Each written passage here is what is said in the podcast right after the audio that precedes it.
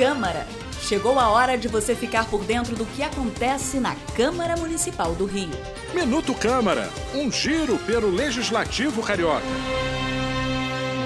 O cantor e compositor e ativista social Roger Waters, um dos fundadores da banda britânica Pink Floyd, foi agraciado com um conjunto de medalhas de mérito Pedro Ernesto. Ele esteve no Palácio Pedro Ernesto um dia antes de realizar um show no estádio Newton Santos. Diversos ativistas sociais apresentaram ao músico a situação da luta pelos direitos humanos na cidade, no estado e no país.